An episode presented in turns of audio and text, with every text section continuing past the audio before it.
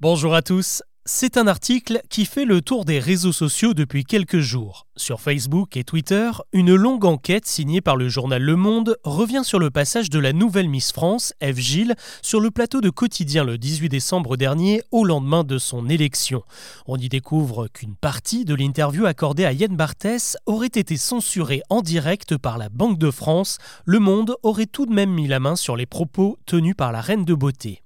Elle raconte comment elle a réussi en quelques mois à se bâtir une véritable fortune sans sortir de chez elle, simplement en investissant de l'argent sur Internet.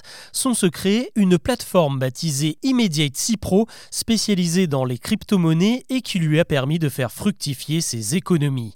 Et face au doute de Yann Barthès, elle lui propose en direct de l'inscrire sur la plateforme et de voir combien il aura gagné le temps de finir l'interview.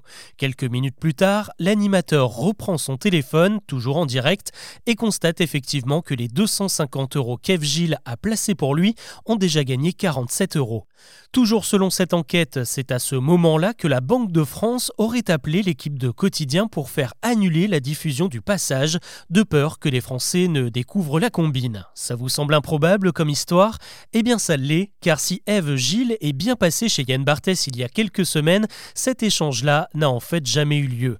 La première raison, c'est que Eve Gilles n'a jamais fait fortune en ligne. La deuxième, c'est qu'il est impossible que la Banque de France appelle pour censurer une émission, surtout comme celle de Quotidien qui est diffusée en semi-direct avec un décalage de seulement 5 minutes. Alors pourquoi le journal Le Monde écrit-il des choses pareilles? Parce qu'il ne s'agit pas du journal Le Monde, mais d'un faux site qui se fait passer pour lui. Il faut dire que tout y est, le logo, les rubriques et même le style d'écriture de l'article malgré quelques maladresses et des fautes de français. Mais si vous cherchez à cliquer part pour naviguer sur le site, rien ne se passe, tout est absolument faux.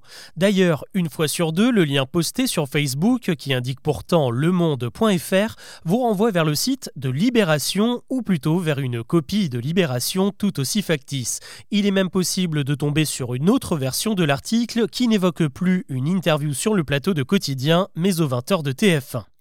En fouillant un peu, on découvre en revanche que la plateforme Immediate Cipro existe vraiment et qu'elle cherche uniquement à vous arnaquer. Au total, plus de 600 publicités comme celle-ci ont été mises en ligne sur Facebook et Instagram ces derniers mois.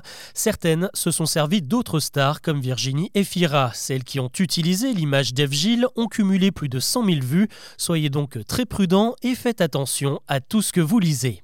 Voilà pour ce nouvel épisode de La Rumeur. J'en profite pour vous parler d'un autre podcast Chose à savoir que nous venons de lancer. Il s'intitule Franc parler et il est dédié à la langue française. Savez-vous d'où vient l'expression en mode? Pourquoi est-ce que l'on dit qu'on est dans le coltard? Quelle est la différence entre un viticulteur et un vigneron? Si vous voulez enrichir votre vocabulaire et découvrir les origines improbables de certains mots, c'est là que ça se passe dans Franc parler disponible sur toutes les plateformes. Je vous mets les liens en description de cet épisode. À très vite.